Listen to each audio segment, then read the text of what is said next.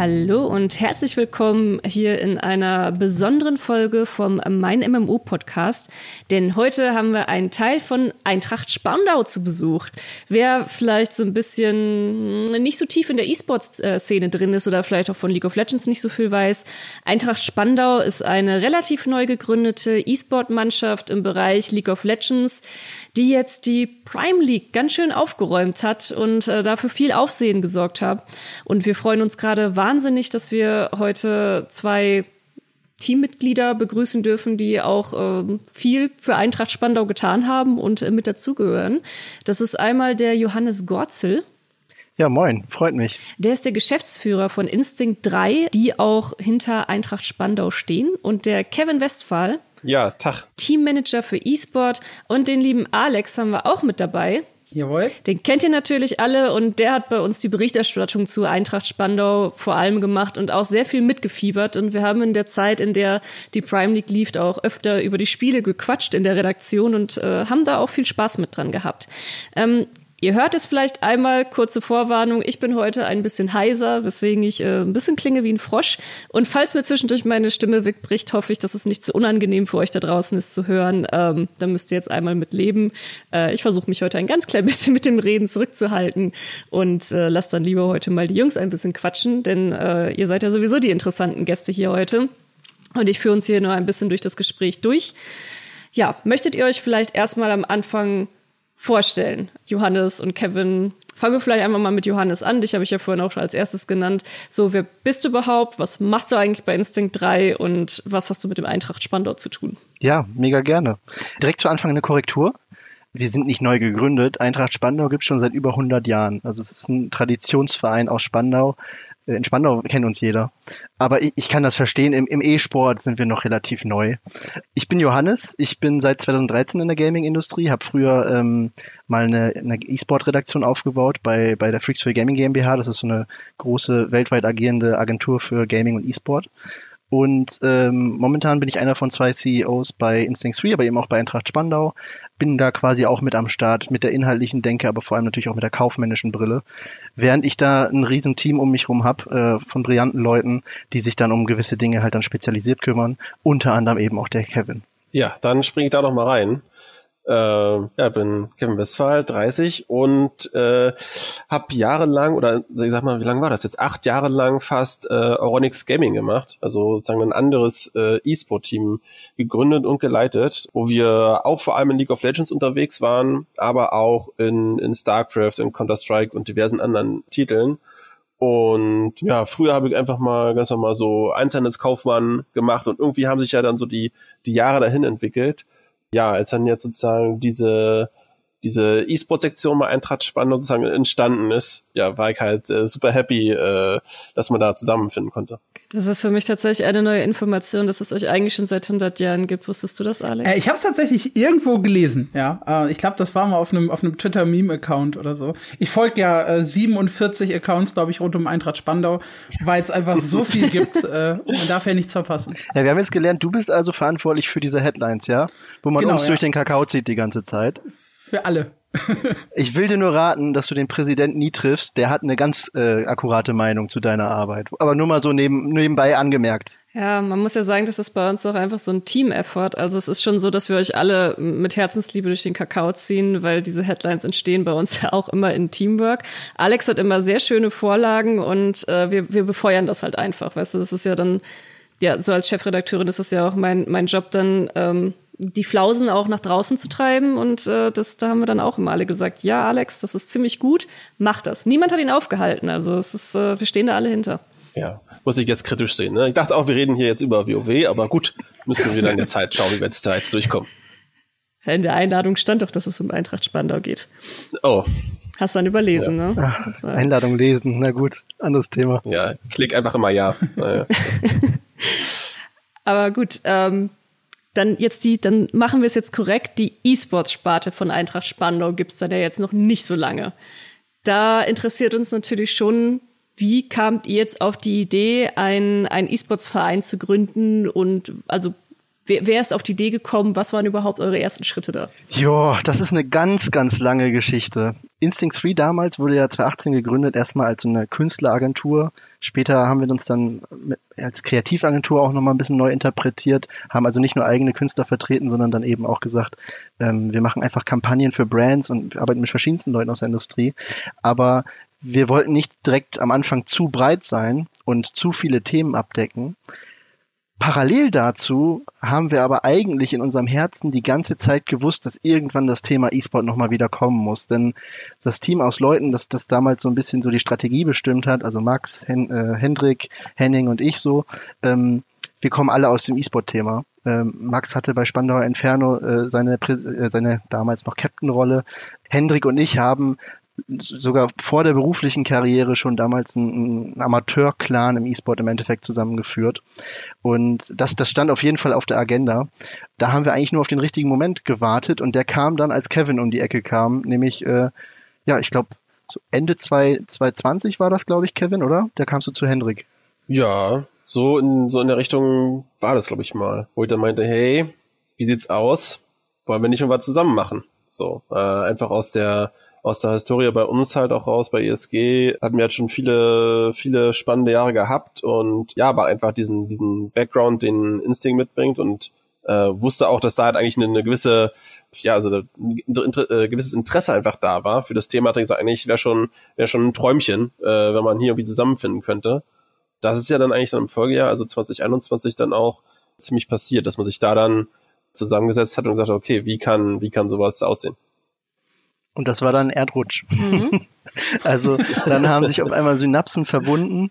Ähm, also man muss bedenken, also in Anbetracht des Konstruktes, das wir da aufgezogen haben, äh, da steht ja jetzt auch eine ganze GmbH hinter. Ähm, und wir haben da Partner, ne, Jung von Matt, äh, mit, mit gleich zwei Agenturen Sport und Nerd und dann auch die Sport 5 und so. Das sind ja Akteure, die im, in einem, im klassischen Business mit Bundesligisten arbeiten, so, also im Fußball.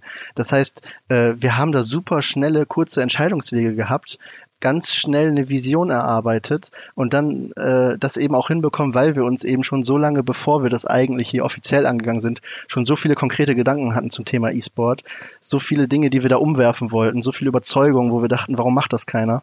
Äh, und dann ging das deswegen ganz, ganz schnell auf einmal. Krass, weil für uns kam das auch so ein bisschen wie aus dem Nix oder Alex. Also du kamst damit ja damals auch, erinnere ich mich auch noch ganz gut, äh, recht aufgeregt in die Redaktion mit hier, äh, Hand of Blood hat jetzt äh, eine, eine E-Sports-Mannschaft gegründet, das, das müssen wir unbedingt auf die Seite bringen. Das weiß ich noch. Das war irgendwie so von, von heute auf morgen. Das, war, das müsste so im, im November 2021 gewesen sein, ne? wenn ich mich nicht täusche. Uh, und da habe ich natürlich von Anfang an gespürt, dass das ein äh, ganz, ganz großes Ding wird. Ähm, ja, es ist, es ist halt zum einen einfach äh, der Name Hand of Blood. Es hat ja seinen Grund, äh, warum er in so vielen unserer Titel auftaucht weil der halt einfach deutschlandweit recht bekannt ist. Äh, und auf der anderen Seite halt dieser, ja, auch tatsächlich ewig, ewig lange Background, von dem ihr ja auch gesprochen habt. Ich wusste ja auch vom Spandauer Inferno, ja, also das ist auch keine, keine Unwissenheit hier in der Redaktion gewesen. Und dementsprechend war das ein riesiger Spaß, äh, darüber zu schreiben bisher. Ja, und bald kannst du dann auch unsere Anwälte kennenlernen, wenn du so weitermachst. Das ist doch super. Ja gut, äh, ich hatte es dem, dem Präsidenten ja auch schon auf Twitter geschrieben. Das ist halt so ein so eine Kiste äh, Spandauer Bräu. Das ist halt nicht das, wo da fangen wir nicht mit den Bestechungen an. Ne? Das muss schon ein bisschen, bisschen mehr. Ich habe eine ganze Redaktion zu versorgen, ne?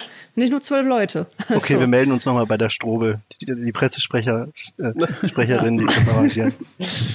Aber ich, was, was muss denn, also wie, wie muss man sich so eine äh, Zusammenstellung von dem Team vorstellen? Das finde ich persönlich äh, sehr, sehr spannend, weil ich meine, da gehören ja Coaches zu, da gehören Spieler zu, da gehört eine taktische Aufstellung zu.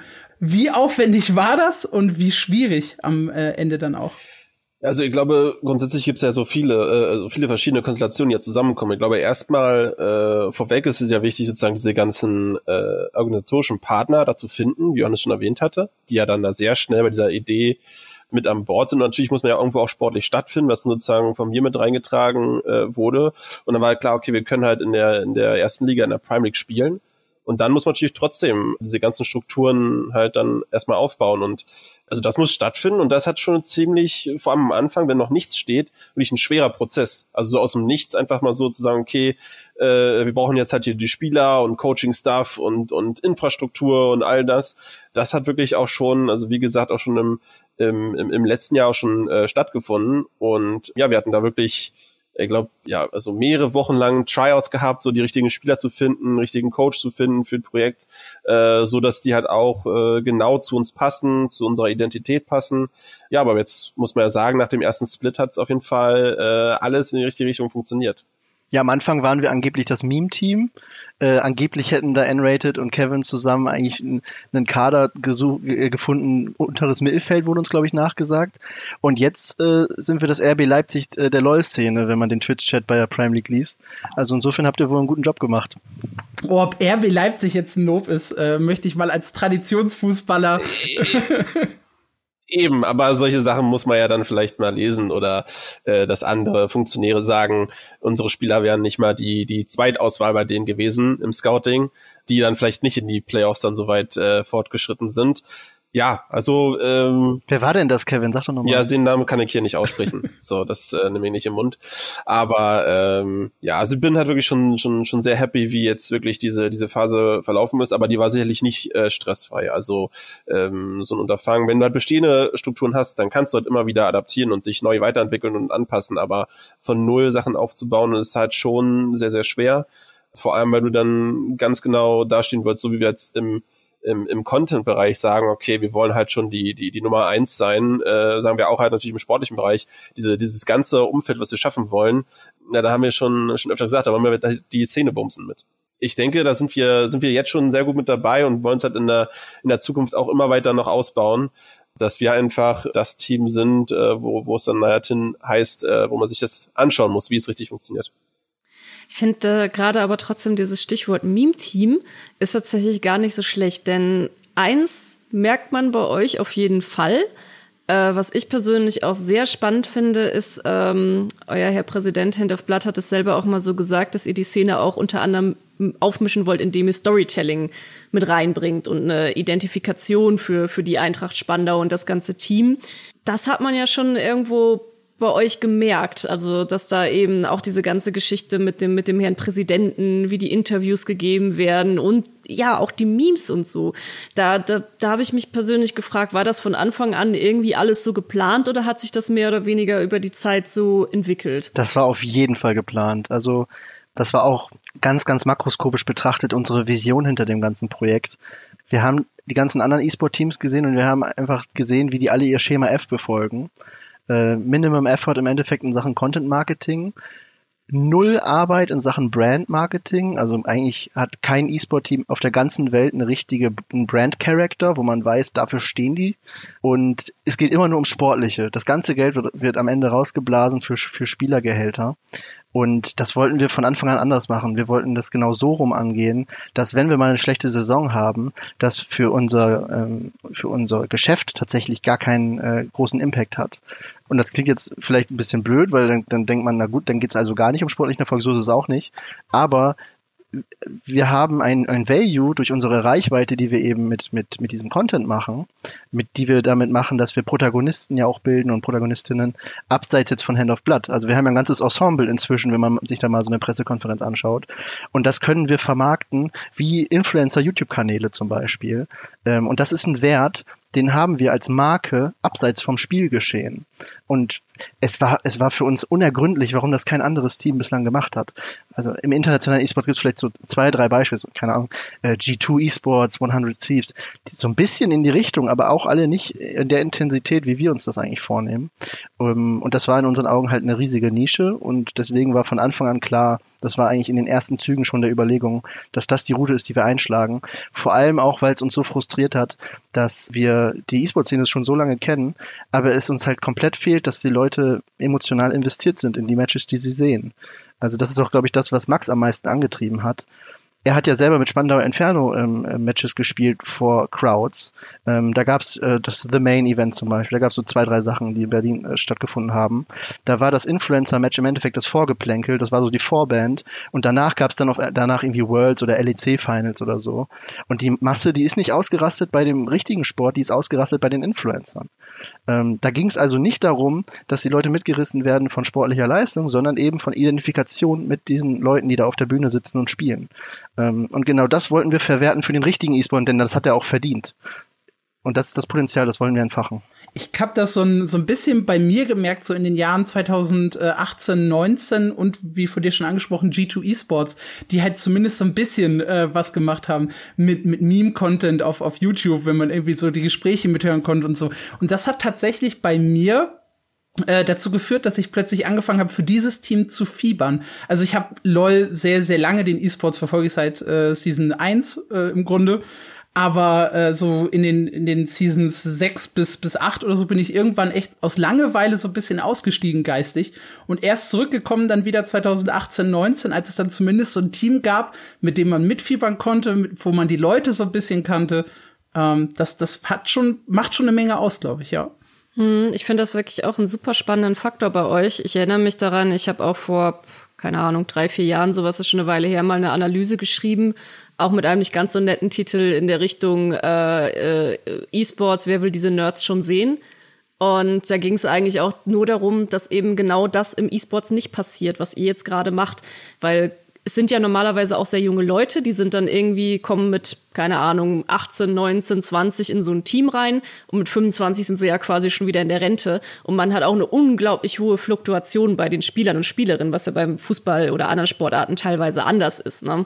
Und äh, da hat man dann auch, keine Ahnung, so einen Thomas Müller zum Beispiel, den kennt halt jeder. Ne? Also auch wenn man Fußball nicht wirklich super eng verfolgt, kennt man diesen Namen einfach. Und das fehlt irgendwie bisher. Und das finde ich bei euch auch sehr spannend, dass ihr das einfach genau diese Lücke jetzt eigentlich schließen wollte im E-Sports. Das, ja, ist auf jeden Fall, was uns auch aufgefallen ist.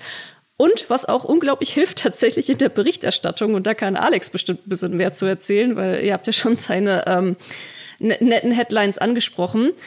Weil bei Alex, bei dir war es ja auch, dass du jetzt, ich sag mal, Eintracht Spandau sehr eng verfolgt hast. Ne? Du hast wirklich jedes Match geguckt. Ich habe auch ab und an mal reingeguckt, aber sicher nicht so so akribisch wie du jetzt.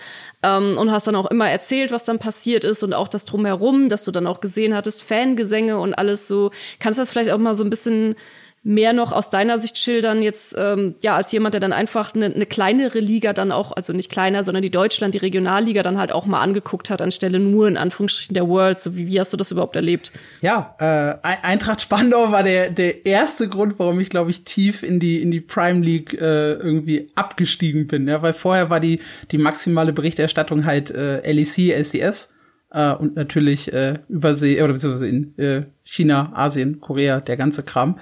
Ähm, aber so die unteren Ligen haben halt echt sehr, sehr wenige Leute im Blick gehabt und das hat sich so komplett äh, gewandelt und das finde ich sehr, sehr spannend. Aber ich glaube auch ja nicht nicht nur in Deutschland, sondern auch in den anderen Ligen hat sich so ein kleines äh, bisschen was getan. Habt ihr das auch so verfolgt und auch so wahrgenommen? Absolut.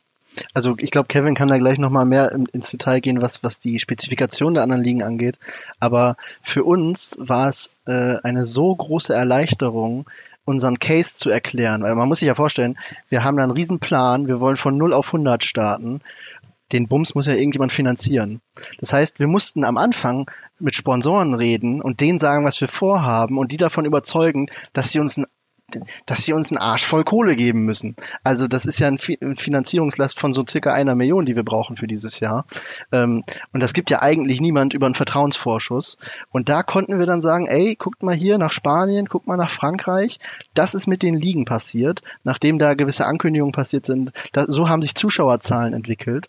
Ähm, und das war für uns natürlich ein super Best Case, um eine Referenz zu ziehen, um das greifbar zu machen, was wir eben auch mit Deutschland vorhaben.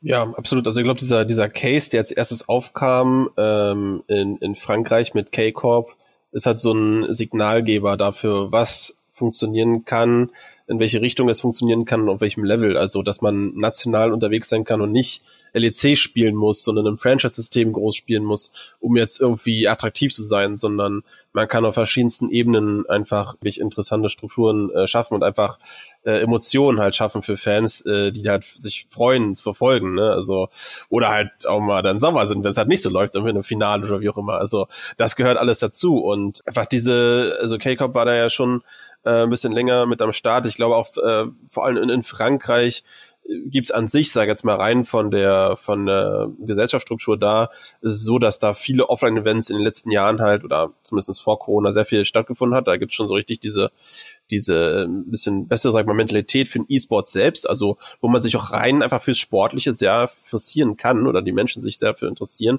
und auch mitfiebern und äh, es muss nicht halt Influencer getrieben sein, aber natürlich dadurch, dass jetzt K-Cop da ist und jetzt auch dieser Einstieg von, von eBay in, in, in Spanien mit Koi äh, und natürlich jetzt von, von, von uns ja auch, ähm, das sind halt Impulse, die überall stattfinden in den verschiedenen Ligen ich sag mal so, in meiner, in meiner Hoffnung ist es halt erst äh, der Anfang, ne? Also der einfach so eine Awareness schafft für, für diesen ganzen Bereich, dass es einfach halt diese, diese Stories, diese Emotionen, die da halt erschaffen werden, die da wirklich äh, durch, durch diese, ja, durch diese Story sozusagen in der Saison und durch diese ähm, Rivalitäten, die da entstehen zwischen Teams, all diese Sachen, die bekommen jetzt halt mehr Aufmerksamkeit. Und äh, ich glaube, das ist halt super wichtig, dass man halt einfach auch eine gewisse halt Relevanz dann da verspürt, weil klar, über die LEC wird halt jetzt schon mal ein bisschen mehr berichtet, aber auch äh, in, in, in diesen Bereichen, im nationalen Bereichen, da geht's halt genauso gut und da muss jetzt halt erstmal sozusagen die Augen drauf fallen und das dann halt unser Job und der Job auch von den anderen Teams sozusagen die Basis halt sozusagen zu legen, dass diese Stories überhaupt passieren können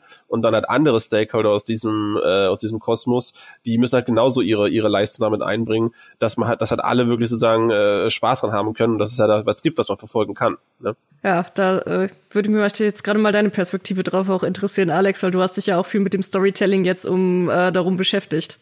Ja, also zum, äh, also definitiv eine, eine super spannende Entwicklung ähm, mit äh, den Teams in Spanien und in Frankreich. Da haben wir auch eine wunderschöne Kolumne äh, zugeschrieben von Schumann, äh, der sich das auch so ein bisschen angeschaut hat und wo halt klar ersichtlich ist, äh, die, die, die Szene wächst halt so ein bisschen äh, insgesamt in die Breite, also alles, was unterhalb eben der, der LEC kommt, was sehr, sehr gut ist, was allen eigentlich zugute kommt.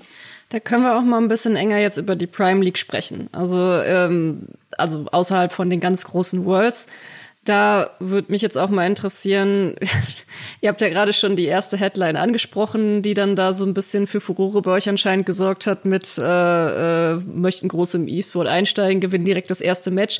Wir haben natürlich auch gesehen, dass in den ersten Matches lief es ja nicht so gut bei euch in der Prime League. Also ich glaube, die ersten vier hattet ihr direkt hintereinander verloren und das stelle ich mir immer extrem schwierig vor, auch für die Moral. Also wenn man dann eben einsteigen möchte, vielleicht sogar gerade, wenn man das Storytelling groß aufgebauscht hat und mit großen Fanfaren reinkommt und sagt, wir räumen jetzt hier alles auf und dann gewinnt man dann, äh, verliert man dann erstmal in erster Instanz so wie war das überhaupt für euch, da dann ja nicht mental, sage ich mal, dann durchzusacken und wie, wie seid ihr damit umgegangen dann in den ersten Momenten?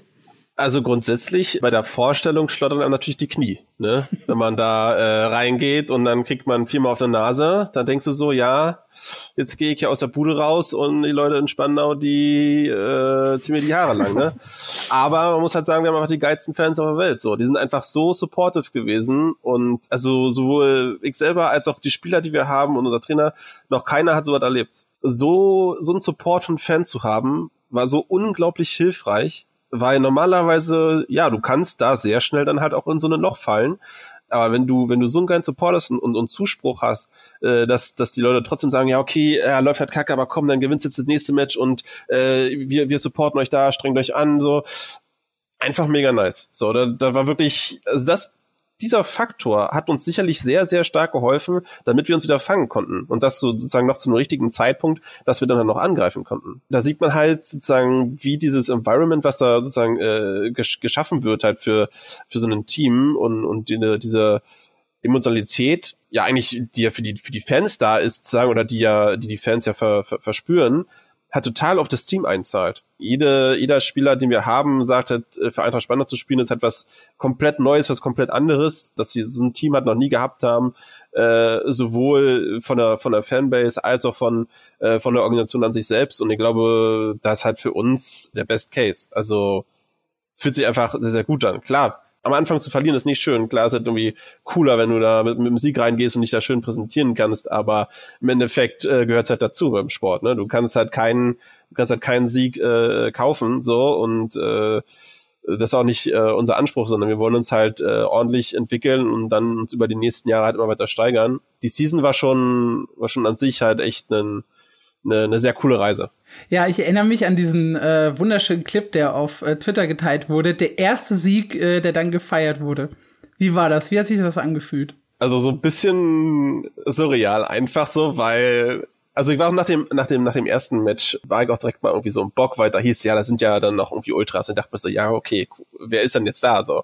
Und dann geht man da hin und dann sitzen da wirklich einfach schon fünf Leute in der Kneipe und, und ich denke mir so, ja, also in den letzten Jahren niemand wäre in eine Kneipe gegangen, um halt ein Match zu gucken, was das? Und der eine kommt da auch noch aus Hamburg, so. Und, und dann, und dann ich mir so, okay, äh, heftig. Und dann halt an diesem, an diesem äh, fünften Spieltag, wo wir das Match gewinnen, äh, dann sage ich so, okay, äh, Leute, jetzt müssen wir mal vorbeikommen, äh, da sind bestimmt wieder Leute da auch im Bock. Und dann sind die da wirklich schon, dann stehen die da schon auf der Straße und, und besingen auf einmal Team und ja, einfach total krass einfach nur. Also es ist wirklich, äh, so eine schöne Erinnerung sozusagen, da einfach diese, ja, da zu sehen wirklich dann, dass die, die Spieler sind ja zum ersten Mal dann auch wirklich ähm, auf, auf die Fans getroffen und so und einfach diese, äh, diese, diese echte Nähe da auch so zu sehen, äh, ja, ist einfach mega geil. Und da würde ich auch nochmal hervorheben, wie bemerkenswert, äh, bemerkenswert das ja wirklich ist, äh, diese Stimmung in der Community zu haben. Also wir müssen uns ja nichts vormachen. Äh, die Online-Community in League of Legends ist nicht dafür bekannt, mit Gehässigkeit zurückzuhalten. ähm, generell Online-Communities, sei es auf YouTube oder auf Twitter, da wird eigentlich in jede Wunde tief reingedrückt und Salz gestreut.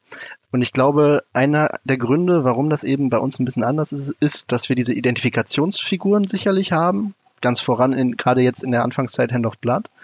Und ich glaube, aus, außerdem hängt damit zusammen, dass natürlich ein Riesenanteil der Fans, die wir jetzt gerade haben, Hand of Blood Fans sind. Ich denke nicht 100 Prozent, da haben wir viele Indikatoren, um das tatsächlich schon zu sehen, aber viele. Und die bestimmen momentan auch die Tonalität.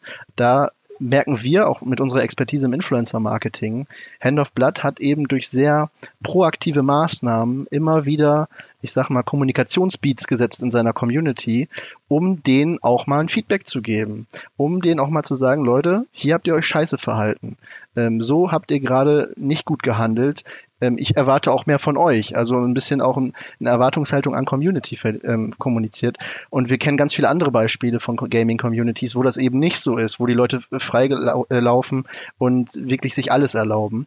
Und ich hoffe wirklich sehnlichst, und das wird eine riesen Herausforderung, weil das hat, glaube ich, auch noch nie jemand geschafft im klassischen Sport.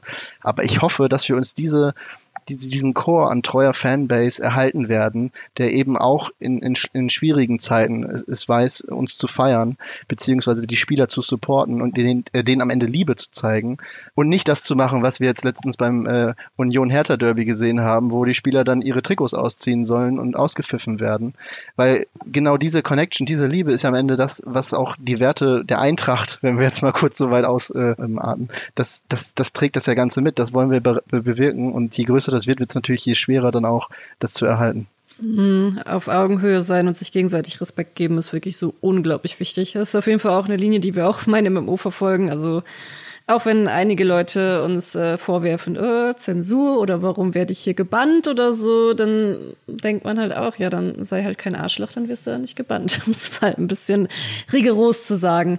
Nee, finde ich auch äh, sehr wichtig. Aber das ist tatsächlich was, das macht euch aktuell wirklich sehr einzigartig. Deswegen wollten wir auch sehr gerne mit euch sprechen und dann mal so ein bisschen mehr über die Hintergründe erfahren, weil den Clip, den Alex gerade erwähnt hat, wo dann die Fans ja zusammen das Bier erheben und Fanchöre singen, ich hab's noch nie, wirklich noch nie in irgendeiner Form so im E-Sports gesehen. Das kenne ich so in der Form, wenn dann nur von Fußball, von den, von den Core-Fans, wenn man im Stadion ist und äh, Fanchöre äh, angesungen werden und ja, da auch gewisse Insider-Gags und so sind mit dem Team und dem, mit den Fans und so. Das gibt es so im E-Sports nicht. Also wir haben uns das, Alex und ich damals auch beide so angeguckt und meinten auch beide, Mensch, das ist, das ist hier gerade etwas Neues. Und das macht tatsächlich auch echt sehr spannend, was er da gerade auf die Beine stellt.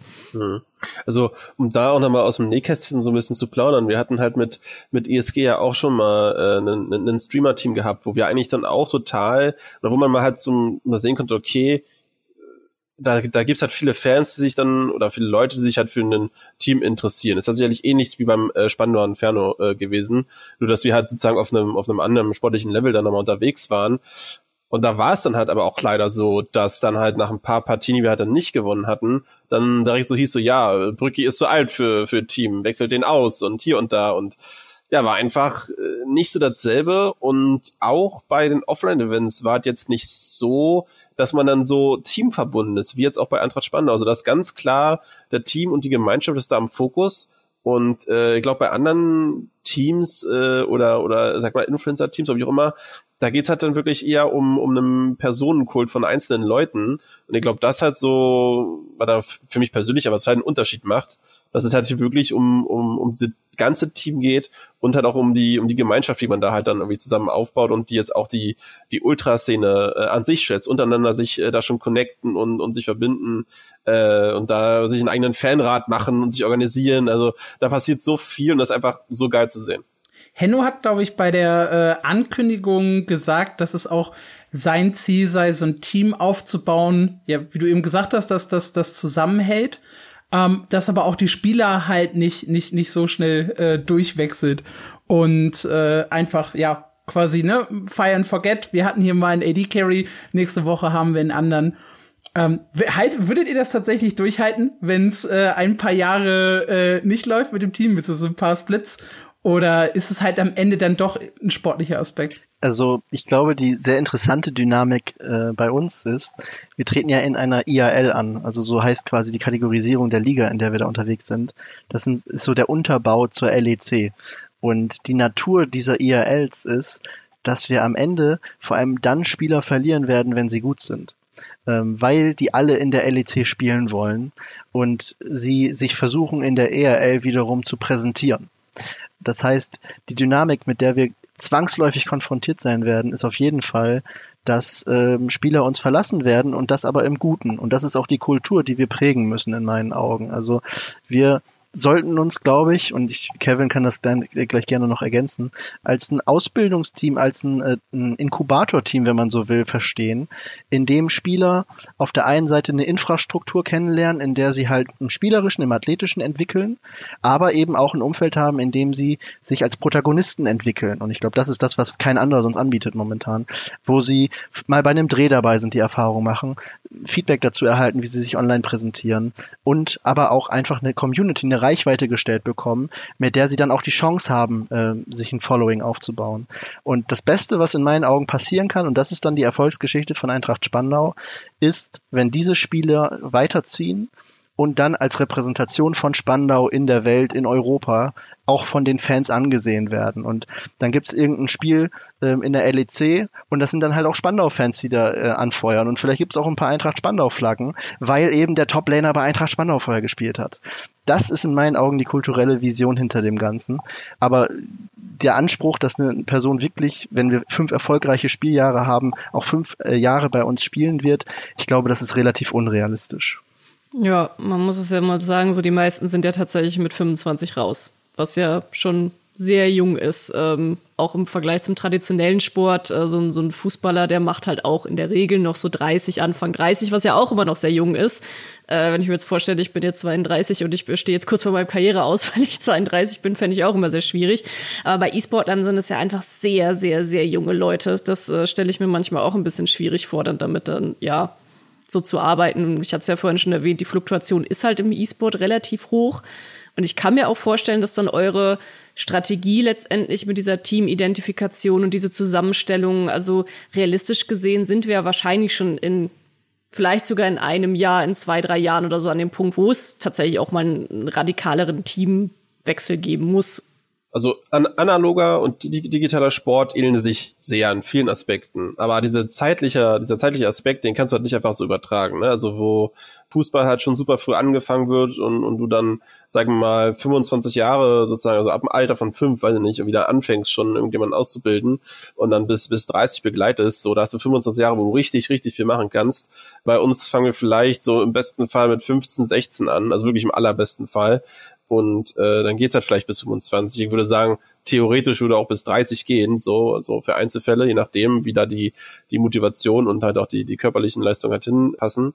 Ähm, aber wir haben halt nicht so einen hohen Zeitrahmen, die Leute zu begleiten oder begleiten zu können und also wäre natürlich schön und ich glaube, wäre ist auch in unserem Interesse, die Leute möglich lange zu begleiten, um die halt natürlich auch weiterbilden zu können und die halt viel anbieten zu können, dass die halt sich ähm, ja einfach weiterentwickeln. Aber ja, nach oben hin werden wir die halt nicht aufhalten, so, ne? Also das halt, wenn die halt in die LEC gehen können, was halt deren großer Traum ist, dann möchten wir diesen Weg natürlich halt da nicht versperren. Also da macht es jetzt ja keinen Sinn, einen Riegel vorzuschieben und zu sagen, nee, du bleibst jetzt hier fünf Jahre lang in Spandau, so, und du wirst ja jetzt keinen weiteren Erfolg haben. Also das ist natürlich nicht, nicht das Ziel. Aber ich sage jetzt mal auch, wenn jetzt ein, auf der anderen Seite, wenn da irgendwo ein, ein, ein sportlicher äh, Misserfolg ist oder mal jetzt nicht die, die, die, die Banger-Saison, wo du halt dann irgendwie dann wieder Zweiter geworden bist, sondern da warst du mal Fünfter, muss jetzt nicht im Umkehrschluss heißen, dass du sofort irgendwie alle fünf Leute austauscht, weil äh, ich denke, dass man halt immer noch genug Ansätze haben kann, um so ein Team äh, weiterhin zu verbessern. Wenn es nochmal die, die Möglichkeit gäbe, einen Platz in der LEC zu kaufen, so wie es zuletzt mit, mit Schalke der Fa äh, Fall war. Wäre das ein Traum? Stimmt das irgendwann mal zur Debatte oder sagt ihr direkt, äh, da unten, wo wir jetzt sind, da fühlen wir uns wohl? Kevin guckt zu mir. Ich glaube, instinktiv würde er gerne Ja sagen. Und äh, dann würde ich ihm auf die Finger hauen. Nein, Kevin, wollen wir nicht. also der, der Hintergrund, warum die LEC für uns gerade, auch wenn wir in Memes manchmal ein bisschen darauf eingehen, aber für uns eigentlich sehr, sehr uninteressant ist, ähm, das sind vor allem, ich würde sagen, zwei Dinge.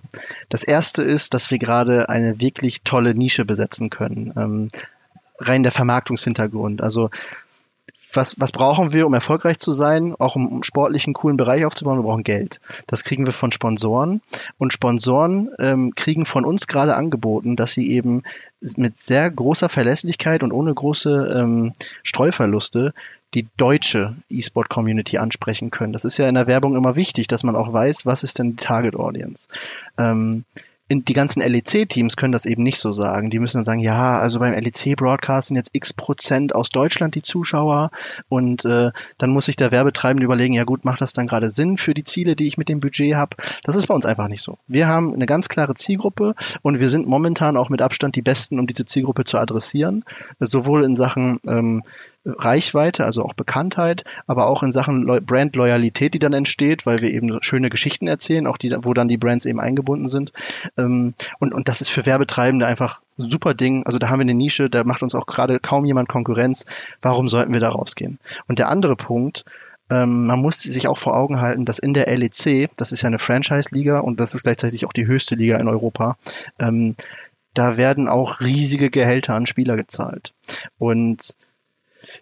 da kann man unterschiedliche Meinungen haben. Ich persönlich habe die Meinung, dass das nicht nachhaltiges Wirtschaften ist, was da stattfindet, sondern in einigen Teilen vielleicht auch durch Venture Capital ermöglichte Spekulation. Ähm, da lehne ich mich jetzt ein bisschen aus dem Fenster, denn ich kenne nicht alle internen Auswertungen von diesen Teams, aber mit dem, was wir momentan über unsere äh, Teamwirtschaft wissen, in der wir gerade agieren, das würde für uns nicht aufgehen. Da müssten wir ein Vielfaches von, von dem, was wir momentan für den Sportbereich ausgeben, äh, plötzlich ausgeben. Aber wir hätten für die Sponsoren nicht ähm, relevant mehr Reichweite, also nicht in der in der gleichen äh, Proportionalität. Ähm, und insofern bezweifeln wir, dass das Ganze nachhaltig wäre und Nachhaltigkeit ist uns wirklich wichtig. Also das, was wir gerade machen, hat hat kein äh, Fremdkapital, wenn man so will. Wir haben halt Sponsoren, wir haben Merch-Umsätze und wir haben hier und da demnächst vielleicht noch andere Umsatzarten, aber eben nicht irgendwie ein Investor oder so. Ähm, und ohne das ähm, kann man, glaube ich, in der LEC nicht überleben. Außer man hat geringe Ansprüche und ist fein damit, wenn man Zehnter wird.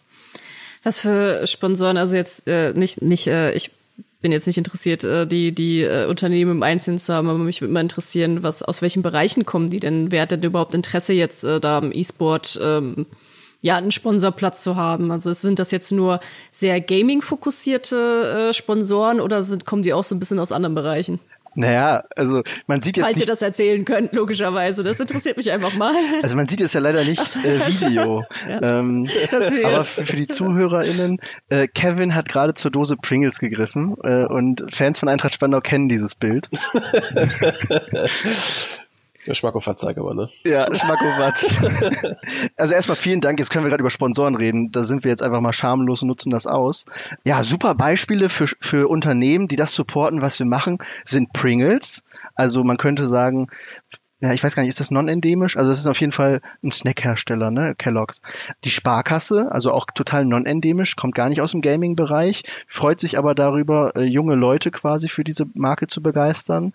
Wir haben aber zum Beispiel auch so einen Sponsor wie Body Kitchen. Das ist dann einfach ein Performance-Caterer. Also die kennen sich sehr gut damit aus, äh, Nutrition-seitig im Endeffekt Athleten zu bedienen mit, äh, mit, mit richtiger Ernährung. Und das ist dann quasi so das Angle, über das wir gehen. Und wenn dann demnächst noch ein paar andere Sachen angekündigt werden, wird, wird man sehen, das sind natürlich dann aber auch so Sachen wie Hardwarehersteller, also Peripherie oder solche Sachen. Vielleicht kommt es aber auch aus der Richtung, so was sind die Produkte, die halt typischerweise so, so die Gamer halt gerne konsumieren. Ähm, sei das jetzt äh, Beverages oder ähm, generell so fast-moving Consumer Goods, wie man in, in unserer Branche sagt. Ähm, also das sind wirklich verschiedenste Ecken, aus diesen diese Sponsoren kommen. Und das sieht man ja auch an, an den Ligasponsoren. Ist ja genauso. Da sind ja auch Banken drin und da sind ja auch Versicherungen und sonst was. Die haben inzwischen alle erkannt, dass der E-Sport ein, ein wichtiges, interessantes Feld für sie ist auch weil die Zielgruppe im E-Sport, also die, der durchschnittliche Zuschauer und die, oder die durchschnittliche Zuschauerin, sind kaufkräftig, sind äh, in einem super Alter. Gerade bei uns, bei Eintracht, ähm, viele denken das vielleicht gar nicht. Der Schwerpunkt liegt bei unserer Zuschauerschaft gar nicht im Teenie-Bereich, sondern eher so 20 bis Mitte 30. Und das ist sehr, sehr attraktiv für ganz viele Werbetreibende tatsächlich. Hm. Ja, ich frage da so nach, weil ähm, wir haben natürlich auch im Laufe der Jahre unterschiedliche Gespräche gehabt im, im Bereich E-Sport mit Leuten, die selber im E-Sport arbeiten oder auch eben Leute, die vielleicht auch Interess also Sponsorships drin äh, interessant finden mit unterschiedlichen Firmen. Und man kriegt es in Deutschland immer wieder so mit, so ja, E-Sports ist irgendwie wichtig, also investieren wir da jetzt drin, wir machen Sponsorship. Und dann merken die Leute dann auch, oh, irgendwie die Zuschauerzahlen haben doch nicht so gestimmt oder hm, irgendwie scheint das Ganze ja doch nur so eine Blase zu sein, nee, wir ziehen uns wieder zurück. Und das Ganze ist gerade auch in Deutschland, so aus meiner Sicht, ohne jetzt selber Teil der Industrie zu sein, aber von dem, naja, man beschäftigt sich ja jetzt schon ein paar Jährchen mit der, mit der ganzen Thematik, einfach schwierig. Es, es wirkt schleppend. Es wirkt so, als könnte es vielleicht alles eine Blase sein. Ähm, ich bin mir teilweise auch immer noch unsicher, äh, ja, wo die Geschichte des E-Sports, sage ich mal, hingeht und ob wir im Westen da ja auch, äh, sage ich mal, da irgendwann mal so eine große E-Sports-Nation werden, wie es teilweise im asiatischen Raum so ist. Wie schätzt ihr aktuell überhaupt die Szene in Deutschland ein oder ein bisschen größer, vielleicht auch Westen? Aber nee, bleiben wir erstmal bei Deutschland. Bleiben wir bei Deutschland ist ja auch ein deutscher Verein. So. Ja, also gerade Bezug nehmend auf das, was du gerade so erzählt hast, so irgendwie Sponsoren geben groß Geld aus und am Ende sind sie vielleicht enttäuscht.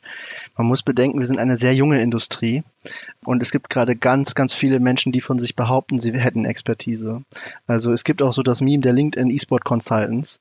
Da gibt es auch ganz, ganz viele von. Da gibt es ganz viele auch einfach kleine Agenturen und die empfehlen ihren KundInnen wirklich Scheiße. Also Entschuldigung für den Ausdruck in dem Moment, ähm, aber ja, ist, ja, so. ist ja auch so, ne? Und äh, tatsächlich, wir haben ja auch Vermarktungspartner, die dann äh, auch hier und da mal ein paar andere Ver Verkaufsdecks gesehen haben, also so Präsentationen, wo man Kunden aufzeigt, so das ist es, was wir euch anbieten.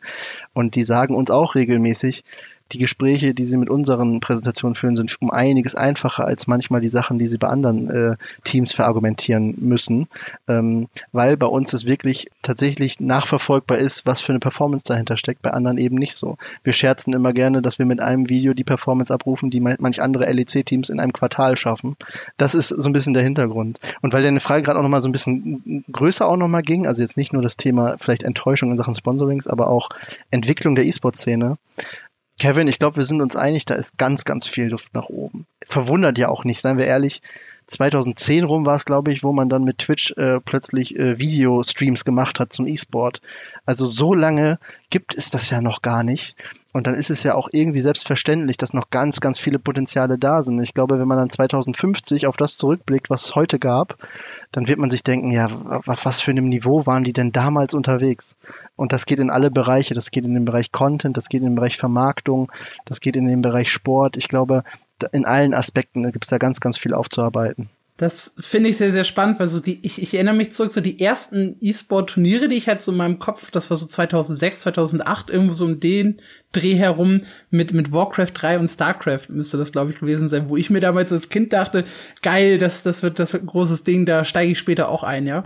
Äh, was nicht passiert ist, offensichtlich, aber ähm, du hast gerade gesagt, es ist, es ist eigentlich noch sehr, sehr jung und hat sich noch gar nicht so, so entwickelt aus, aus, aus meiner Perspektive fühlt sich das eigentlich schon, schon, schon relativ alt an. Und ich habe auch das Gefühl, in Deutschland hängen wir ein bisschen hinterher, wenn man so in, in äh, Länder um uns herum schaut. Ich glaube, gerade so in den skandinavischen Ländern hat, glaube ich, E-Sport noch mal einen anderen äh, Stellenwert.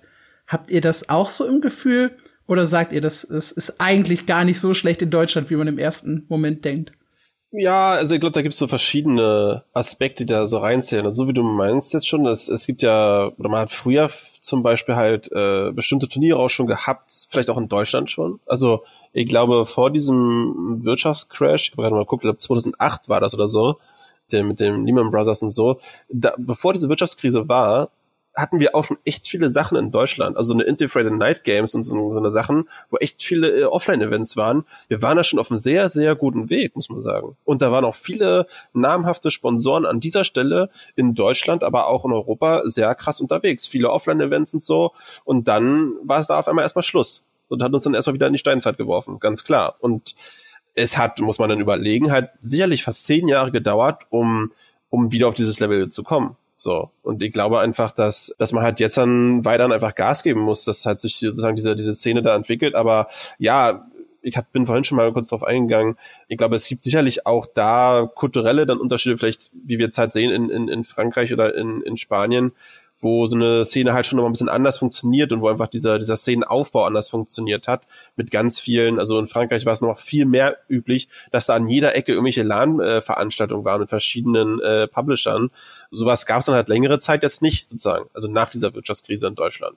So, da gab es halt mal ab und an mal wieder so ein paar LAN-Partys in, in, in Deutschland, aber ja, und das zählt natürlich halt rein, ne? Also einfach diese, diese Gaming-Kultur, die sich da halt einfach sozusagen wieder erstmal dann entwickeln musste, dass wir jetzt zu so einem, zu diesen Stops halt kommen und da gab es zum Beispiel jetzt auch mit dieser, mit der Premier Tour, also den Vorläufer der Prime League, war für mich halt so ein richtig cooles System, weil wir waren jeden, jeden Monat, waren wir an einem anderen Ort in Deutschland, um da erstmal so ein Offline-Event zu machen. Erstmal den Leuten zu zeigen, hey, so sieht so ein E-Sport-Offline-Event aus, kommt mal hier vorbei. Muss ja nicht direkt die, die riesen, riesen Bühne sein, aber ich sag mal, wir waren da mit zwei, drei, viertausend Leuten in so einem Ding war dann auch voll und war auch mega geil. Und so diese Erfahrung musst du halt erstmal schaffen. Das ist ja wie bei so einer Musikband, die tut ja auch erstmal durch die Gegend und wird immer größer. Also du musst ja diese, diese emotionalen äh, Emen, äh, also e Events, Momente, die, die musst du halt schon schaffen. Und ich glaube, da müssen wir gucken, welche Kräfte können wir da mobilisieren jetzt nach Corona zum Beispiel. Ne?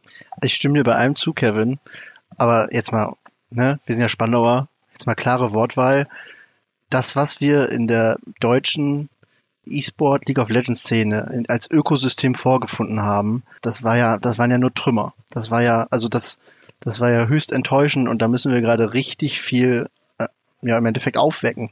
Das würde ich schon so sagen. Also ich glaube, wenn man jetzt das Ökosystem so ein bisschen runterbricht auf so ein paar Säulen, äh, da gibt es Teams, die müssen ihren Job machen, da gibt es die Liga, die muss ihren Job machen und da gibt es, und der Publisher auch im Endeffekt dahinter, und da gibt es dann noch die Medien, die müssen ihren Job machen. Der Status quo im letzten Jahr, was das anging und das, was wir jetzt gerade versuchen, hier und da auch mit ganz viel Provokation, man merkt es auch jetzt gerade bei mir, im Endeffekt wach zu rütteln, das ist ganz, ganz viel Arbeit, die vor uns liegt. Und äh, ich muss da ganz ehrlich sein, der, der Vergleich mit anderen Ländern, der interessiert mich tatsächlich gar nicht so sehr in dem Moment, weil es so offensichtlich ist, wie viel Potenzial wir gerade liegen lassen. Also ich, mit meinem MMO sprechen wir hier jetzt gerade in dem Moment ja auch eigentlich mit einem General Interest Medium. Also tatsächlich hätte ich jetzt nicht direkt proaktiv euch angeschrieben, hätte ich gesagt, ich möchte jetzt Leute aktivieren, dass die mehr Coverage zu LOL machen, sondern allein wenn ich mir die, die Szeneforen angucke, also und das vergleiche mit dem, was wir in Deutschland, Kevin hat es gerade gesagt, schon mal hatten. Also früher gab es ja eine blühenden, äh, einen blühenden E-Sport-Journalismus. Äh, ehrenamtliche Leute haben sich da im Endeffekt zusammengetan, haben Artikel geschrieben, haben Reportagen gemacht, sind zu Events gefahren, haben das gecovert, haben Fotos gemacht, hätten wirklich äh, Blut geleckt bei allem, was wir momentan anbieten, was niemand wahrnimmt. Wie vielen E-Sport-Medien habe ich dieses Jahr schon gesagt, ey, wenn ihr Bock habt, kommt vorbei, ihr kriegt Behind-the-Scenes-Einblicke. Ey, wenn ihr Bock habt, macht ein Interview, ich baue euch garantiert auch irgendein Zitat ein, da kriegt ihr Klicks drauf, ich provoziere irgendjemanden, nehmt das auf meine Kappe. Das wird alles nicht wahrgenommen. Also zumindest in einem, einem sehr begrenzten Pensum. Und das ist jetzt nur das Medienbeispiel. Die Teams ja genauso. Ich glaube, allein an der Content-Performance, die wir jetzt gerade haben, verglichen mit anderen Teams, sieht man, wie viel Luft da nach oben ist. Und klar, da gibt es dann immer das Argument, wir haben ja Hand of Blood und das ist richtig. Wir haben mhm. da einen mhm. Booster drin. Aber die hatten zehn Jahre Zeit. Und ein Hand of Blood musste seine Reichweite auch mal aufbauen. Also auch das, das geht nicht unendlich, dieses Argument. Es gibt so viel zu tun. Es ist kriminell, wie viel wir da gerade auf Anhieb verändern können. Äh, und da hat man geschlafen. Das, das will ich gar nicht schönreden. Ja. ja, dieses Argument zieht ja aber halt auch irgendwie nicht, ne, mit dem, ja, ihr habt Hand of Blood. So. Also weil diese, wie gesagt, ich war jetzt auch in den letzten Jahren immer wieder in dieser, in diesen äh, Trümmerhaufen sozusagen in, involviert und ich fand, wir waren da wenigstens noch ein, so ein halbes Haus, was da gestanden hat, wenn man dazu sagen möchte. Ähm, und äh, ja, also dann muss man, dann guckt man halt so um sich rum und sagt so, Leute, äh, jetzt macht doch mal was. Und dann heißt es irgendwie so, ja, ja, weiß auch nicht, ja, bestimmt oder so. Und das hat wirklich so der Mut, der da irgendwie dann so vorherrscht war für mich dann halt auch so ein persönlicher Grund, wo ich gesagt habe, ja, Eintracht Spandau, das ist halt genau das, was ich halt machen will, weil äh, man muss einfach mal Gas geben. So, und wenn halt einfach ganz viele andere, die haben halt anscheinend dann halt nicht diese, diese Mentalität oder ja, weiß nicht, was da, was da sozusagen der entscheidende Punkt dann ist, der dann da vielleicht fehlt, um, um es umzusetzen. Aber ich glaube, man kann halt immer mit dem richtigen Willen halt schon äh, sehr, sehr viel erreichen. Also man muss jetzt nicht, man muss jetzt hier nicht wirklich Raketentechnik irgendwie machen. Also ich muss auch sagen, das Interesse ist auf jeden Fall hoch. Also das Interesse ist hoch. Ähm, ich kann's, ich kann's äh, mal so ein bisschen da aus dem Nähkästchen bei uns plaudern. Wir sind ja sehr performance-orientiert, weil äh, wir leben halt auch größtenteils über Werbeeinnahmen und dementsprechend über Reichweite. Das heißt, wir sind halt auf Reichweite angewiesen und aufgebaut. Und wir hätten nicht so viel Coverage zu Eintracht Spandau gemacht, wenn es nicht auch enorme Reichweite gebracht hätte. Also da kann Alex auch noch ein bisschen mehr von erzählen. Der hat ja die Artikel letztendlich auch geschrieben und äh, wir wissen natürlich, dass wir auch entsprechend, wir, wir, wir wissen, es ist ja eine bewusste Entscheidung, dass wir auch etwas frecher titeln, ähm, weil da haben wir halt selber auch Spaß dran. Also wir, wir, wir arbeiten. Das kannst Gaming, du vor Gericht also, dann alles nochmal erzählen. werde ich, werde ich dann machen. Aber Herr Richter, wir hatten doch einfach so viel Spaß damit. Ach so, ja dann. Ne. ähm, nee, also wir haben, also die, die Artikel wurden echt extrem gut angenommen, ne? Äh, ja, der erste Artikel mit den vier Niederlagen ist, äh, glaube ich, der, ich glaube, mein, mein zweit- oder drittbester äh, für das Jahr 2021, äh, 2022, wenn man rein nach den Aufrufezahlen geht. Also war, glaube ich, über äh, 100.000 äh, Leute drauf. Und das ist halt erstmal eine, eine Hausnummer, ne? An die man sich, äh, ja, die man auch mit so normalen Artikeln nicht unbedingt erreicht. Das ist ein super, super spannendes Ding. Ich lieb's. ja, und ich glaube, ähm, ihr seid da ein gutes Beispiel jetzt für den Bereich Medien. Ne? Also ich habe es ja vorhin schon gesagt, ihr seid ja eigentlich General Interest und ich freue mich mega, dass ihr das Thema covert, denn das genau brauchen wir ja im E-Sport gerade. Also die, wir haben ja jetzt äh, im Rahmen dieses äh, Spring Splits die Zuschauerschaft, wenn man die Peaks anguckt, glaube ich, vervierfacht oder sogar noch mehr. Ich glaube im Average verzwei- oder verdreifacht. Das schaffen wir ja nur, indem wir neue Zielgruppen gewinnen. Das heißt, wenn äh, Medien wie ihr und ich hoffe, das wird jetzt nicht vor Gericht dann auch zitiert, aber wenn Medien wie ihr diese Arbeit leisten, ist es ja für das Ökosystem und nicht nur für uns als Team, sondern für alle Beteiligten äh, super hilfreich. Und ich glaube, mh, das, was man, man da anerkennen muss, ist, äh, wenn man sich jetzt diese Zahnräder im Ökosystem anschaut, was braucht man denn, damit diese Zahnräder sich auch drehen?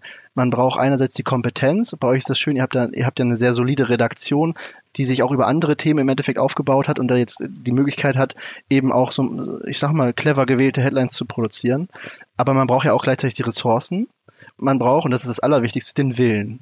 So, und ich verstehe jedes Team, das sagt, wir haben die Ressourcen nicht. Das, das ist etwas, das müssen wir akzeptieren. Gleichzeitig freue ich mich dann auch über jedes Team, das die Ressourcen hat. Also so ein NNO oder so ein Hertha, die in der zweiten Liga jetzt demnächst vielleicht beide aufsteigen, die haben beide eine Ressource. NNO in Form von Reichweite und Hertha in Form von Geld. Da freue ich mich sehr drauf, sollten die dann demnächst im Ökosystem nochmal eine tragendere Rolle einnehmen. Aber das Thema Wille ist halt auch sehr wichtig. Und das ist das, äh, wo ich mir den Mund fusselig rede, wo ich Tweets absetze, äh, bei denen ich danach manchmal auch hier und da Ärger bekomme intern, weil ich weiß nicht, was wir noch machen sollen, außer provozieren.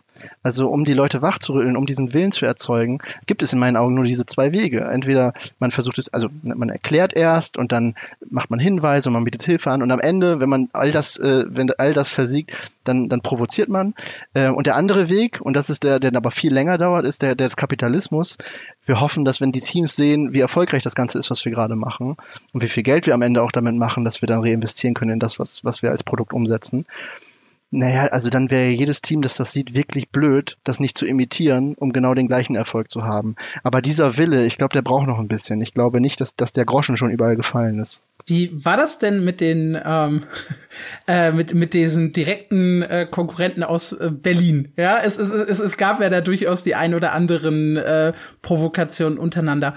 War das äh, eine ne spontane Sache, wo die dann später drauf eingestiegen sind, oder habt ihr das auch schon langfristiger geplant, bevor es eigentlich losging mit der Prime League? Ähm, Berlin. Ähm ja, Berlin ist ein Thema bei uns. Also du sprichst jetzt wahrscheinlich von äh, Berlin International Gaming. Ich, ich muss mich jetzt gleich schon wieder duschen, weil ich diesen Namen in, in den Mund genommen habe. ja. Aus dem Nähkästchen geplaudert. Tatsächlich haben wir uns vorher ein bisschen mit denen abgestimmt. Die wussten, was auf die zukommt. Aber selbst hätten sie gesagt, nee, bitte nicht, wäre uns scheißegal gewesen. Wir wären drüber gefahren. Denn das ist ja prädestiniert, dass wir die ähm, aufs Korn nehmen. Spandau, ich weiß nicht, wie tief ihr da so drin steckt. Ganz, äh, auch ganz abseits vom digitalen Umfeld. Spandau hat eine rebellische Kultur gegenüber Berlin. Also selbst wenn du in, es, es gibt einen Ausschnitt, da hatte, glaube ich, der RBB in den 80 er oder 70ern eine Straßenumfrage gemacht in der Spandauer Altstadt, fühlen sie sich als äh, Berliner? Und dann haben die so gesagt, hatte einer gesagt, äh, nee, als Spandauer, das war so ein älterer Herr. Äh, ja, und auch als Berliner, und dann hat er gesagt, als Europäer. Ähm, das Spandauer Rathaus ist abgewandt von Berlin gebaut. Spandau bei Berlin ist eigentlich die üblichere Bezeichnung. Wir hatten das Stadtrecht ja auch vor Berlin damals. Es gibt eine lange Liste an Argumenten, warum Spandau bei Berlin ähm, da auch gewissermaßen überlegen ist und sich gar nicht so klein machen sollte vor der Hauptstadt. Und allein das als Story, das konnten wir natürlich nicht, nicht liegen lassen. Das Rebellenteam, das ist ja auch eine super Story, die identitätsstiftend ist. Hm, jeder mag eine gute Underdog-Story. Das ist einfach so. Ja. Hier ist real. Ähm, ist ein Hashtag, gern benutzen, wer auch immer das hört.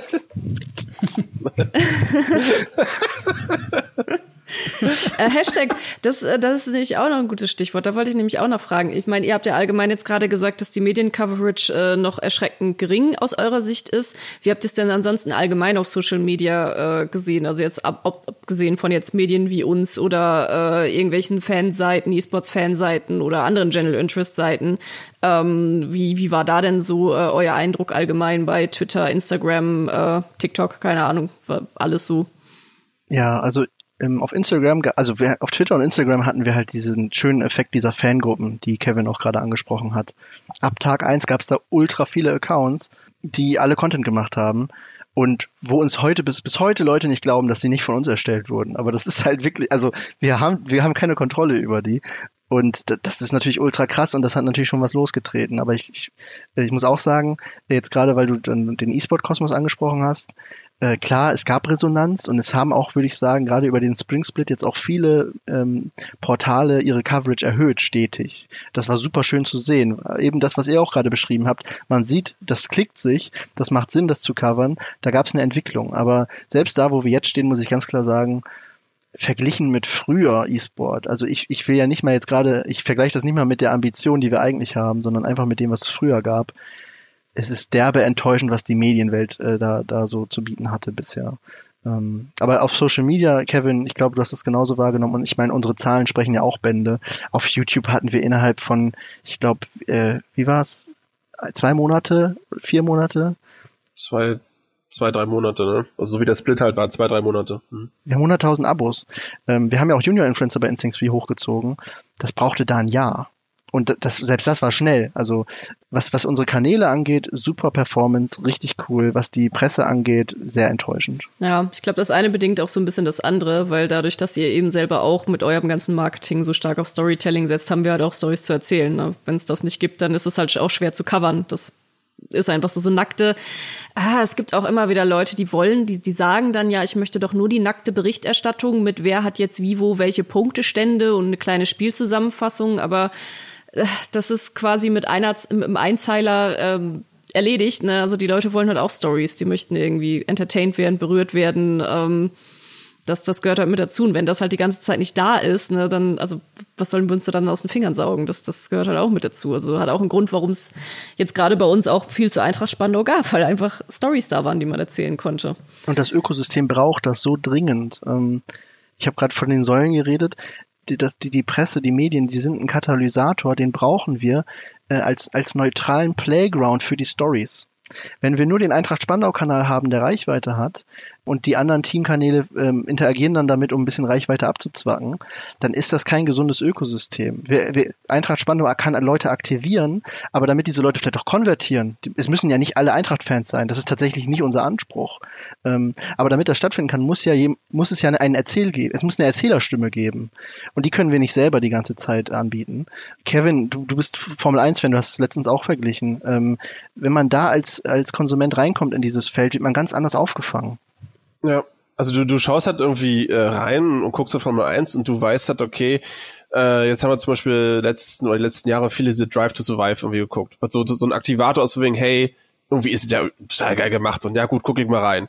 Und auf einmal guckst du diese Liga, interessierst dich für diesen, diesen sportlichen Wettbewerb und dann denkst du dir, hey, okay, ja, wer ist denn eigentlich äh, dieser Fahrer? Was ist denn eigentlich dieses Team? Und dann fängst du an zu googeln und dann kriegst du so viele Informationen, die du halt dir zusammensuchen kannst. Da ein Interview, hier eine Doku, äh, da Stories und es gibt einfach so viel und du kannst dich einfach selber austoben in dieser Welt. Und wenn du momentan zu der Primary kommst und sagst, yo, dann kannst du ja wahrscheinlich bei uns mal ein paar Videos angucken auf YouTube, aber so medial ist es halt, halt total schwer. Also da kannst du nicht einfach so durchgehen und kriegst da nochmal Hintergrundinfos und hier.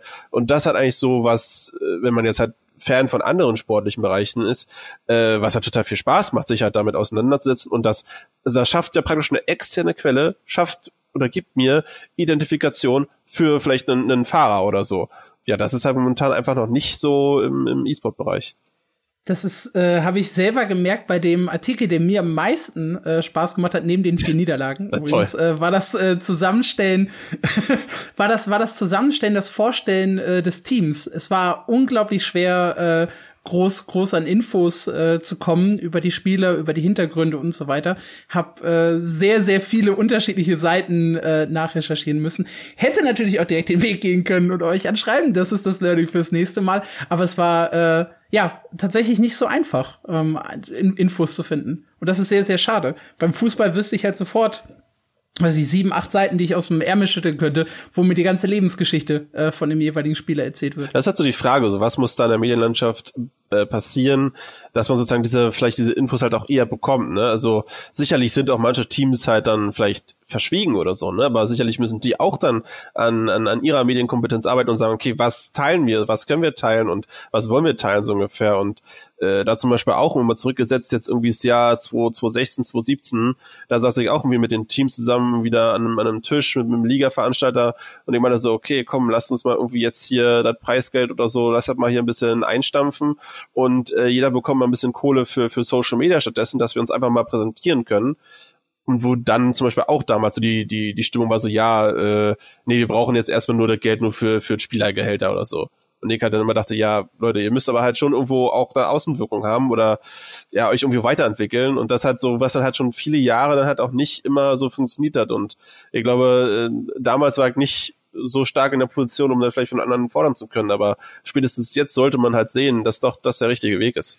Hm, das merke ich auch an der, an der anderen Seite. Also auch wenn man jetzt in, im Bereich Interviews oder so denkt mit Spielern und Spielerinnen, das ist teilweise sehr schwierig daran zu kommen und aber auch schwierig in der Durchführung, weil sich sehr viele sehr unsicher sind. Das sind einfach sehr junge Menschen oft, ähm, die und ein Spieler, ein Gamer, eine Gamerin äh, sind wir alle hier jetzt in der Runde, sind ja in der Regel auch oft Leute, die so ein bisschen in sich gekehrt sind, viel einfach zu Hause sitzen und spielen und gerade wenn es dann auch noch E-Sport oder E-Sportlerinnen sind, auch viel in den Spielen rumhängen und da fehlen dann, ähm, ohne es jetzt böse zu meinen, gilt ja für mich genauso, fehlen dann oft dann so in den Teenagerjahren, Anfang 20er, so ein paar soziale Kompetenzen, ähm, die man dann erstmal dann aufbaut, lernt, wie auch immer. Und das ist tatsächlich auch teilweise sehr schwierig, weil es dann, da gibt's ja auch so, so ganz fiese, eklige Clips teilweise, wo dann Spieler und Spielerinnen unsicher sind, wenn sie mit Castern reden nach dem Spiel, wo sie dann ja, schüchtern sind, in sich gekehrt sind, nicht richtig wissen, wie sie reden sollen und so. Und das ist natürlich auch ähm, in der Berichterstattung dann teilweise auch schwierig, muss man sagen. Also ich glaube, das ist aber auch zum Beispiel elementarer Bestandteil von einem Teamsport. So, also da musst du halt auch einfach miteinander kommunizieren können. Und das hat so eine, eine Hauptaufgabe sozusagen da, so ein Team aus, aus fünf Leuten ja, irgendwo zusammenzufinden und äh, zusammenzubringen. So, und ich glaube, äh, das ist dann halt auch Aufgabe der Organisation, da halt diesen äh, diesen Weg mit den Spielern da irgendwie auch äh, zu gehen und die aber zu unterstützen. So und natürlich auch bei uns insbesondere klar, die die sind dann ab und an dann auch da eingebunden in den Videos und und, und müssen natürlich da auch äh, vorgelebt bekommen sozusagen, wie diese Sachen halt äh, funktionieren oder wo man sich da verbessern kann und äh, dass wir natürlich auch immer äh, offene Ohren haben für für deren Probleme oder für deren Sorgen, wie wir denen halt weiterhelfen können, ne, bei bestimmten Aspekten. Aber ich sag mal, bei uns jetzt auch zum, zum Beispiel der, der Fall, viele von, von, von unseren Jungs haben dann doch angefangen, selber zum Beispiel zu streamen und dann haben sie ja dann doch äh, gesehen, ah ja, okay, ich habe jetzt hier mehr Interaktion mit den Leuten und macht ja dann doch mehr Spaß, sich wirklich mit den Leuten auseinanderzusetzen, mit denen zu reden, mit den Fans mal zu reden, wo die vielleicht vorher nicht diese Intentionen mal hatten, sozusagen überhaupt mit den, mit den Fans so in Kontakt zu treten, weil wir die vielleicht nicht den Mehrwert für sich erkannt haben oder wie auch immer so, ne? Und ähm, jetzt ist es auch doch äh, ganz anders. Wir haben jetzt halt ab und an schon mal äh, Presseanfragen sozusagen für äh, für Spieler oder so. Und bisher ist es da auch so, dass die Spieler sagen, ja klar, äh, probieren sie gerne mal aus oder machen so. Und bisher sind die halt auch immer sehr gut verlaufen. Also man muss sich natürlich da auch mal so ein bisschen dann mal ins kalte Wasser stürzen, vor allem wenn du dann halt ganz jung dabei bist. Ne? Also diese Erfahrungen muss man halt dann machen und wir müssen halt dann versuchen, äh, das Ganze so angenehm wie möglich zu, zu gestalten. Da gibt es auch noch ein spannendes Thema, wo ich euch auch gerne mal zu befragen möchte, ist, wir kriegen das ja auch immer wieder mit, wenn man jetzt so in den Bereich Mental Health guckt, ähm, dass gerade bei teilweise auch Influencern, aber auch im E-Sports-Bereich immer mehr Geschichten hochkommen, auch von, von E-Sportlern oder E-Sportlerinnen, die einfach ausgebrannt sind, weil Training, oft sind sie dann nebenher auch, äh, wie jetzt bei euch dann teilweise auch auf Twitch unterwegs, ähm, werden selber ja auch irgendwo Influencer und vermarkten sich selber und das ist schon teilweise sehr viel, einfach gerade auch für einen jungen Menschen. Wie geht ihr da eigentlich bei euch mit um, um auch die jungen Spieler dann zu schützen oder mit denen ja einfach auch an, an einer guten Work-Life-Balance und so zu arbeiten? Ja, ich glaube, normalerweise versucht man natürlich halt eine, eine gute Schedule für, für alle Beteiligten hinzubekommen. Äh, und ich glaube, dass äh, dieser Spring Split, den wir hatten, natürlich ein, ein Beispiel dafür war, wie es halt nicht funktioniert. Weil wir einfach, äh, glaube ich, die schlimmste Saison seit Jahren hatten, wie einfach die Schedule aufgebaut war. Wir hatten fünf Super Weeks und nur zwei normale Wochen. Also waren eigentlich die zwei Wochen die Super Weeks. Das halt, also war wirklich sehr brutal. Äh, es war einfach immer nur wirklich dieses, dieses Meme mit, mit diesem Gaffer-Tape am, am, am Wassercontainer da, wo du halt ein Spiel hast, dann gehst du halt ins Review, spielst dann, also du, du hast ein Spiel am Spieltag, der nächste Tag ist eigentlich, eigentlich hast du ein, zwei Tage Training oder man oft dann noch dazwischen, war halt nicht. Du hast Spieltag, Training, Spieltag, Training, Spieltag, Training und dann ein ein Off-Day, wo dann irgendwie trotzdem nochmal, wo dann eigentlich, wo du dann selber für dich reflektieren kannst und sagen kannst, okay, was kann man vielleicht vom Playstyle ändern, welchen Champion kann ich nochmal anders umspielen. Also gibt's gar nichts. War wirklich richtig, richtig schwer, äh, das zu machen. Und wir mussten dann im Endeffekt wirklich nachher sagen, äh, wir haben dann sozusagen halt forciert zu sagen, okay, wir, wir nehmen jetzt irgendein Match raus, wo wir sagen, da sehen wir nicht unbedingt die hundertprozentige äh, Notwendigkeit und canceln da einfach wirklich einen Tag Training. So sagen halt, hey, den müssen wir da einfach rausnehmen, um einfach mal Luft zu schaffen. Und das hat dann auch im Nachgang, muss man sagen, Früchte getragen. Ja? Einfach mal da wieder mal einen Tag sagen, okay, Leute, nimmt euch da wirklich raus und ihr müsst auch kein Solo-Queue spielen oder so, sondern wirklich einfach äh, sich da einfach mal wieder so ein bisschen zur Ruhe zu kommen. Und es ist schon äh, sehr, sehr wichtig. Und ich glaube halt jetzt im Sommer hin wird es anders sein, da werden wir nicht so viele Super Weeks haben und da können wir auch ein anderes Schedule fahren. Ja, grundsätzlich ist es schon absolut wichtig, vor allem in so einem, in so einem Bereich, wo du also im, im, im Vergleich zu einem analogen Sport kannst du ja so viel Training aufbringen, ja. Also denn, denn, denn, denn, denn die, die Hürde, dass du ja körperlich K.O. bist, ist ja nicht so früh da, wie jetzt, wenn du jetzt irgendwie Fußball spielst oder so.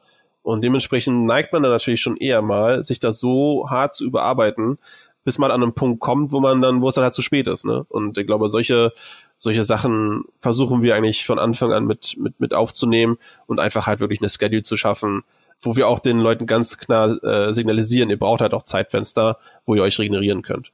Ne? Also glaubt, es gibt da auch genug Spieler, die sagen, nö, ich baller die ganze Zeit durch und will den ganzen Solo-Queue spielen den ganzen Tag. Da muss man halt dann auch einfach schauen und sehen, hey, welche, welche Methodiken gibt es halt da, um halt solchen Spielern auch zu mitteln, ja, ist natürlich schön, dass du den ganzen Tag Solo äh, spielst und, und, trainierst, aber schau bitte auch auf dich selbst, so, weil wir wollen halt gerne auch langfristig mit dir arbeiten und nicht nur in diesem einen Split, wo du halt dann total abgehst und im Sommer hast auf einmal einen Durchhänger. Warum ist das auf einmal so, ne? Also, ja, muss man wirklich sehr aufpassen. Dann bleibt jetzt eigentlich an dieser Stelle nur noch eine Frage offen und das ist natürlich die Zukunft. Wir haben jetzt, ich habe jetzt zumindest in diesem Podcast schon festgestellt, dass ihr sehr, sehr, sehr große Pläne habt ähm, und äh, viel bewegen möchtet. Wie geht's denn jetzt mit der Eintracht Spandau weiter? Ja, schwierige Frage, oder Kevin? Ähm, Na, ich möchte ganz viele Pokale von meiner Hand in den Pokalschrank bewegen. Das ist. Äh, Und du bist das, der Sportdirektor, ja. also macht schon Sinn. ja. ähm, ich glaube, es gibt ganz, ganz viele verschiedene Ambitionen, die die Leute, die bei Eintracht drinstecken, jetzt haben. Da sind die einen, die wollen, dass das, das Content Storytelling auf eine gewisse Art und Weise nochmal weiterentwickeln. Man muss sich wirklich, man muss bedenken, das ist zwar gerade alles eine Revolution des deutschen E-Sports, was wir abziehen, aber wir, wir sind noch nicht dabei, das umzusetzen, was uns vorschwebt. Also wir sind noch am Anfang der Reise. Gerade auch so im Austausch mit Kevin, Chris, da sind, manchmal sind wir auch noch gar nicht so ganz einer Meinung. Ich sage zum Beispiel andauernd, mir ist super wichtig, dass die 400.000 äh, Leute, die in Spandau wohnen, von uns mitbekommen. Dass wenn wir dann demnächst ne, vielleicht eine Vereinszentrale haben und die da vorbeilaufen, Oma mit Enkel, dass die Oma auch dann langsamer verstehen muss, was ist denn Eintracht Spandau? Und wenn dann das, das Havelfest ist ähm, und die Leute dann nach Spandau pilgern oder zum Weihnachtsmarkt, dass, dass man dann auch allmählich diese Institution Eintracht Spandau versteht.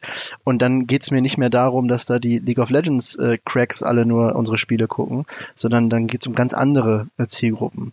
Das ist für mich zum Beispiel jetzt die, die, die große, wichtige Ambition. Ja. Und eine andere Sache jetzt, wenn es um die Zukunft geht, äh, wir müssen unser Legal-Team aufbauen. Jetzt nach diesem Meeting äh, haben wir auch wieder einen Call. Mit, äh, aber das ist ein anderes Thema. Und wie sieht's mit den, mit den sportlichen Zielen aus? EU Masters ist noch immer drin, ne? Ja, also, äh, ja, ne? Ich sage immer, äh, so viel, ja, also, dass wir jetzt überhaupt diese EU Masters jetzt, dass wir hier so äh, sind und im ersten Split, ja, also du musst dir überlegen, wir sind ja im ersten Split mit EO Masters. Gleichzeitig kam die News, äh, Glückwunsch, Unicorns of Love, nach drei Jahren erste Mal EO Masters. So, äh, möchte mal äh, gesagt haben. Also wir sind da jetzt schon super happy mit, dass wir überhaupt damit am Start sind. So, wir wollen natürlich, soweit es geht, äh, da mitmachen. Ne? Also jetzt so ein, ein Ziel wäre da jetzt aus der Gruppenphase rauszubekommen und, und, und dann irgendwie noch zu gucken, gegen, äh, gegen wie viele französische Teams muss man denn jetzt spielen. Ähm, aber eigentlich so als, als, als Vision ist jetzt zumindest im, im sportlichen Bereich schon so, dass wir halt das perfekte Umfeld für die Spieler schaffen wollen, dass die sich dort halt sozusagen äh, perfekt entwickeln können und gutes Zuhause haben. Und ich glaube, da sind wir jetzt schon, äh, bin mir sehr sicher schon irgendwie, da sind wir schon mal vorbeigesprungen an den anderen Teams. Und wir sind, also bin jetzt immer noch nicht, lange noch nicht da bei dem, was ich gerne erreichen möchte und was ich gerne haben äh, will. Ich glaube, da ist so unser Anspruch, wenn, wenn wir uns auch äh, andere sportliche Bereiche angucken von, von, von anderen Teams oder vom analogen Sport, der, der geht dann daher sicherlich auch an einen, an einen Anspruch vielleicht von sogar von einem, von einem LEC-Team vorbei. Also das, da sind wir halt auch echt noch total im, im Aufbau, aber ja sicherlich schon weiter als unsere Konkurrenz stapelt auf jeden Fall deutlich tiefer als, als euer Trainer, den ich ja im Interview hatte. Rated hat gesagt, Viertelfinale ist äh, Pflicht und eigentlich können wir gegen jedes, äh, na, gegen die, gegen fast alle Teams äh, bestehen. Ja, ich werde ihn mal morgen doch ansprechen. Der ist auch gleich Thema beim Legal Call. ich sehe schon, äh, dann, ähm, ja, dann sind wir schon am Ende dieser lustigen Podcast-Runde angekommen. Äh, war auf jeden Fall ein super spannendes Gespräch mit euch. Ich äh, habe viele schöne neue Erkenntnisse gewonnen. Ich warte dann auf den Brief von Anwalt. Also dann bin ich mal gespannt, was da jetzt äh, auf uns zukommt. Und wenn wir dann das nächste Mal vor Gericht sind, dann podcasten wir oder zum ersten Mal. Wir waren ja nie vor Gericht, aber ist, wenn wir dann vor Gericht bald ziehen, dann podcasten wir das einfach auch, würde ich mal vorschlagen. Mega gerne. Ähm, wir, wir sind für Offenheit, wir sind für Transparenz. Hier ist real. Ähm, vielen Dank auf jeden Fall für eure Einladung. Äh, und auch vielen Dank, dass ihr äh, eben, wie wir vorhin schon gesagt haben, auch mal die Leute davon begeistert, die eben noch nicht äh, das Thema so ganz für sich bislang entdeckt haben. Das ist super, super wichtig und ähm, genau dafür machen wir es. Sehr schön. Ja, und damit sind wir dann für heute raus. Ciao, Kakao. Tschüssikowski. Bis später, sie.